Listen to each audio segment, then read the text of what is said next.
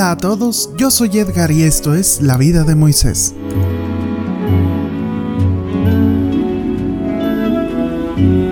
Muy buenos días, buenas tardes, buenas noches, buenas madrugadas, no sé a qué horas me estés escuchando, pero te doy la bienvenida a este podcast el día de hoy, martes 28 de julio. Ya estamos por terminar, ¿qué será? ¿El quinto mes de la cuarentena? Me parece más bien que son como cuatro meses que llevamos, cuatro meses y medio que llevamos de la cuarentena, pero bien, es momento para dar gracias por todo lo bueno que ha sido Dios en estos momentos de nuestra vida, porque muchos de nosotros hemos conservado la salud, a nuestra familia, nuestro trabajo, pero también sería bueno que hiciéramos una oración y pudiéramos ayudar directamente hacia aquellos hermanos que no han tenido la posibilidad de vivir a la mejor como nosotros vivimos, con las mayores posibilidades eh, dignas como el trabajo, la familia, incluso la salud, que este tiempo es mucho en relación a la salud por la cuestión de este virus que ha azotado todo el mundo. Y pues bien, como te digo, dando gracias a Dios, pero también orando y ayudando a los que menos tienen y hay que apoyarlos de cualquier manera que tengan. Un padre decía que nadie es tan pobre como para no dar nada y nadie es tan rico como para que no le sobre nada. Entonces hay que apoyar a nuestros hermanos que han tenido mayor dificultad en esta cuarentena. Y pues ya sabes cómo a través de la iniciativa de todos en la misma barca, en la diócesis, donde podemos apoyar con despensas, al menos, que es lo más fácil que podemos apoyar, con despensas para las personas más necesitadas. La diócesis está apoyando en todas las parroquias eh, para entregar despensas a la gente que más lo necesita. Entonces puedes ir tú a un Smart, a un Soriana, eh, al Superet, al del Río. Ahí hay eh, algunos dispensarios donde puedes colocar la despensa que quieres donar o puedes ir directamente al Señor de la Misericordia, que es el centro de acopio. Y ahí el equipo de pastoral social de toda la diócesis está apoyando para formar las despensas y poderlas entregar a las parroquias. Entonces ya sabes cómo apoyar directamente en la parroquia o en los supermercados para que puedas apoyar. Bueno, en otro asunto, también te quiero decir que como ya viste, o a lo mejor no te has dado cuenta, pero el preseminario ya inició. Iniciamos el domingo pasado 26 con la misa en el 44 y hemos estado a lo largo de estos dos días acompañando a los chicos de manera online. Así decíamos, el primer preseminario online que se ha estado dando con toda esta situación de la pandemia que nos ha alargado los tiempos y que quizás se siguen alargando por mucho tiempo más. Pero ahorita ya estamos con los jóvenes del preseminario que están en búsqueda de responder a Dios cuál es el llamado de sus vidas. Entonces, yo te quiero pedir una oración muy especial por esos jóvenes. Creo que hasta ahorita son 42 los que han estado inscritos en este preseminario entre chicos que van de la preparatoria a otros que ya terminaron su preparatoria y van al curso introductorio. Mitad y mitad, por ahí andan. Entonces, si tú tienes un tiempo para orar y acompañarnos en este preseminario, la semana pasada se hizo el rosario vocacional. Tú nos puedes seguir estos días, que va a terminar hasta el 7 de agosto, con el rosario vocacional y bien, también puedes eh, llegar a la página de Vocaciones Juárez a las 6 de la tarde. Se va a estar transmitiendo la misa del preseminario para, obviamente, para los chicos que están tomando su preseminario, pero también para todas las personas que están tomándose el tiempo de orar por los jóvenes. También ahí está un apartadito para los que quieran ser padrinos vocacionales. Ahí está en pastora, en, perdón, en Vocaciones Juárez. Ahí está el link. Tú búscalo en Facebook y puedes llenar tu formatito. Esto es especialmente para que puedas orar detenidamente por un joven. Entonces ya lo sabes. De esa manera puedes acompañar directamente a un chico que está discerniendo sobre la vocación a la que Dios le llama. Y oigan, pues de esto se trata ser iglesia, orar unos por otros para llevar a cabo el designio que Dios ha plantado en nuestras vidas como una semilla. Por eso es muy importante siempre rogar por todas las vocaciones, las vocaciones a la vida religiosa, a la vida matrimonial también, a la vida laical y especialmente a la vida sacerdotal que nos ofrecen a Cristo mismo los sacerdotes. Ahí es importante que pongas un nombre y un rostro de los jóvenes que están viviendo este preseminario y ofrezcas al Señor tu misa, tu oración por ellos. Y así quizá en un futuro ellos ofrecerán también sus Eucaristías por nosotros. Y sería muy bonito poder recordar a ese joven que entró en su preseminario 2020, aún con las complicaciones del tiempo que estamos viviendo y las circunstancias, está viviendo conforme a la gracia de Dios como un sacerdote. Entonces, te sigo invitando a que hagas oración por ellos, que le dediques un tempecito de tu tiempo a pedirle a Dios, a la Virgen Santísima, por la vocación de todos y cada uno de ellos. Te digo, son alrededor de 42 jóvenes. Entonces, ya sabemos, esta va a ser tu tarea de esta semana. Orar por los jóvenes del preseminario para que puedan dar una respuesta generosa y amable a la llamada que Dios les hace.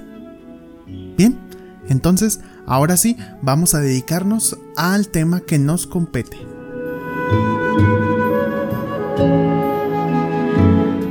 La serpiente de bronce.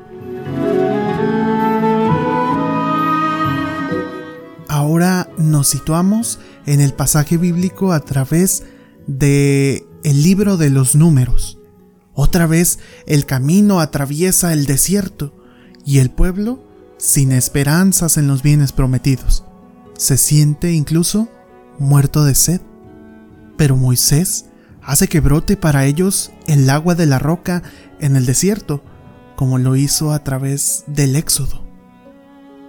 Esto nos muestra en sentido espiritual lo que es el sacramento de la penitencia aquellos que habiendo gustado de la roca dan preferencia a las exigencias del estómago, de la carne y también de los placeres egipcios. Se condenan a verse privados de los bienes que disfrutan. Pero mediante el arrepentimiento podrán encontrar de nuevo la roca que habían abandonado y abrir la vena de agua saciándose otra vez del manantial. La roca fue concedida a aquel que de antemano había creído el informe de Josué y no el de sus adversarios. Levanta sus ojos al racimo colgado y ensangrentado por nosotros. Él es quien hace brotar de nuevo por el madero el manantial de la roca. Pero el pueblo no aprendió todavía a seguir las huellas de la grandeza de Moisés. Se deja arrastrar por deseos serviles y la voluptuosidad de los egipcios.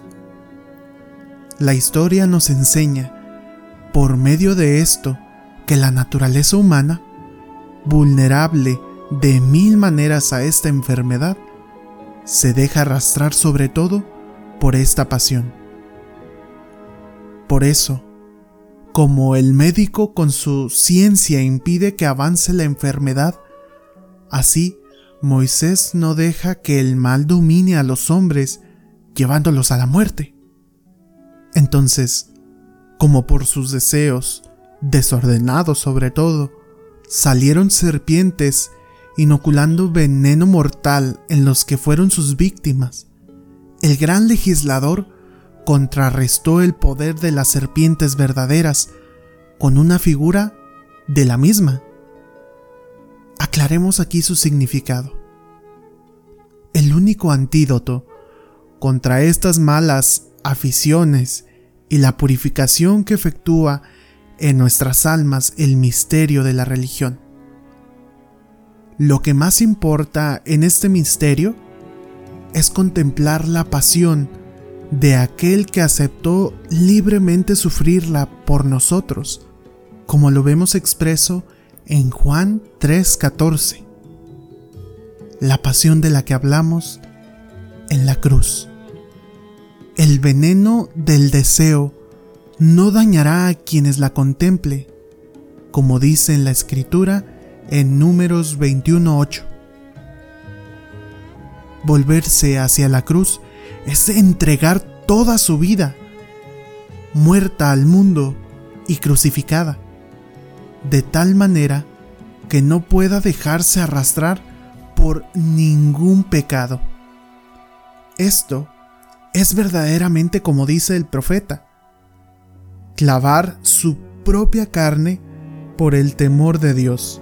Salmo 119, 120.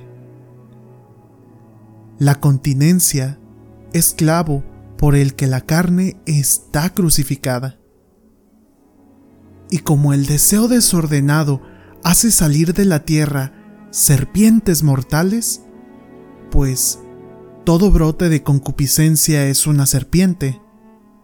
La ley nos muestra aquel que se nos manifiesta sobre el madero. De él es imagen la serpiente, aunque no idéntico, sin embargo, a la serpiente. Lo dice San Pablo en Romanos 8:3. Dios envió a su Hijo en carne semejante a la del pecado. En realidad, el pecado es la serpiente, y quien se inclina al pecado reviste naturaleza de serpiente. Pero libra del pecado al hombre aquel que ha tomado sobre sí la forma del pecado. Él se hizo semejante a nosotros, que nos habíamos vuelto figura de serpiente. Por él no hay más muerte que proceda de las mordeduras del pecado. Pero los reptiles no mueren. Entiendo por reptiles sobre todo a los deseos. En efecto, aquellos que contemplan la cruz no están sujetos a la muerte nefasta del pecado. Pero el deseo que actúa en su carne contra el espíritu está completamente aniquilado, como dice en Gálatas 5, 16 y siguientes. En realidad, las mordeduras del deseo se dejan sentir frecuentemente también entre los fieles, entre nosotros. Pero, quien contempla a aquel que fue levantado en el madero, rechaza la pasión desordenada disolviendo el veneno, a modo de un remedio, por el temor que inspiran los mandamientos. La voz del Señor enseña claramente que la serpiente levantada en el desierto es símbolo del misterio de la cruz. Y así dice nuevamente en Juan 13:14. Como Moisés levantó la serpiente en el desierto, así es necesario que sea levantado el Hijo del Hombre.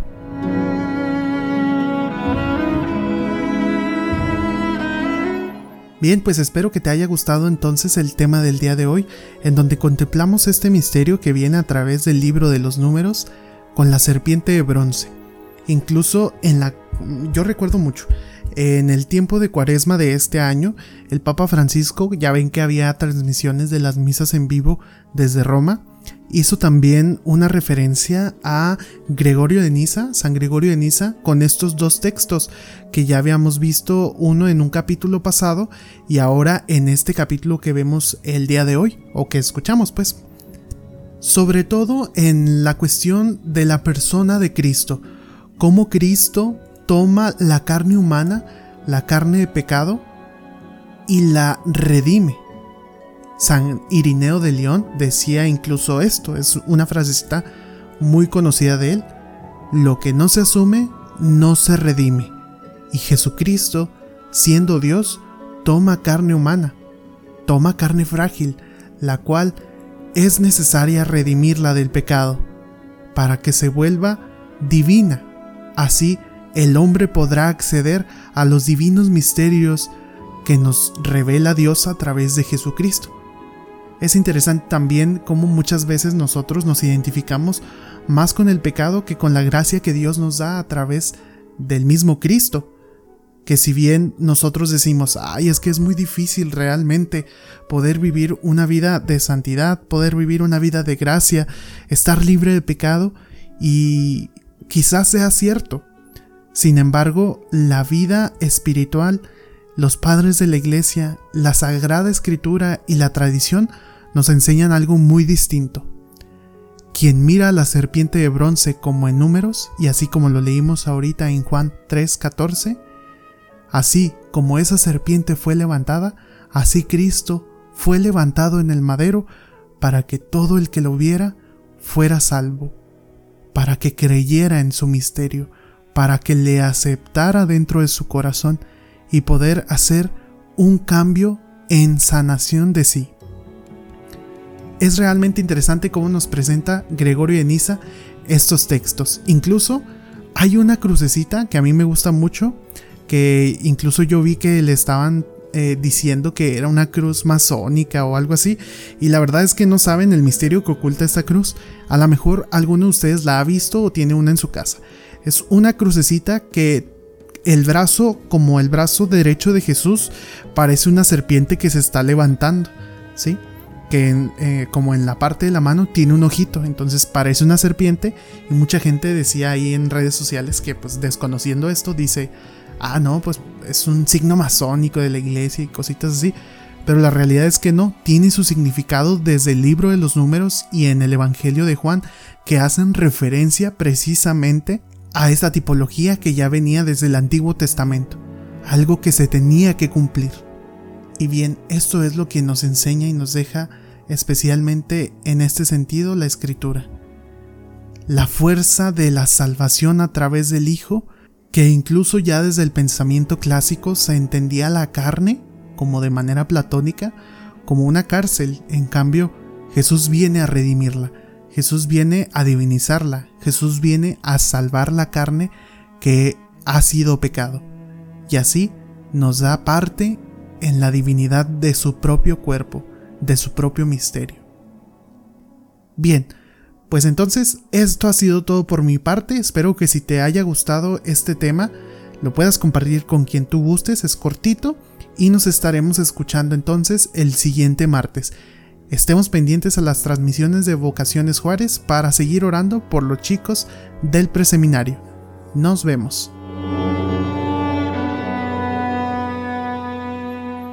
Yo soy Edgar y esto fue La vida de Moisés.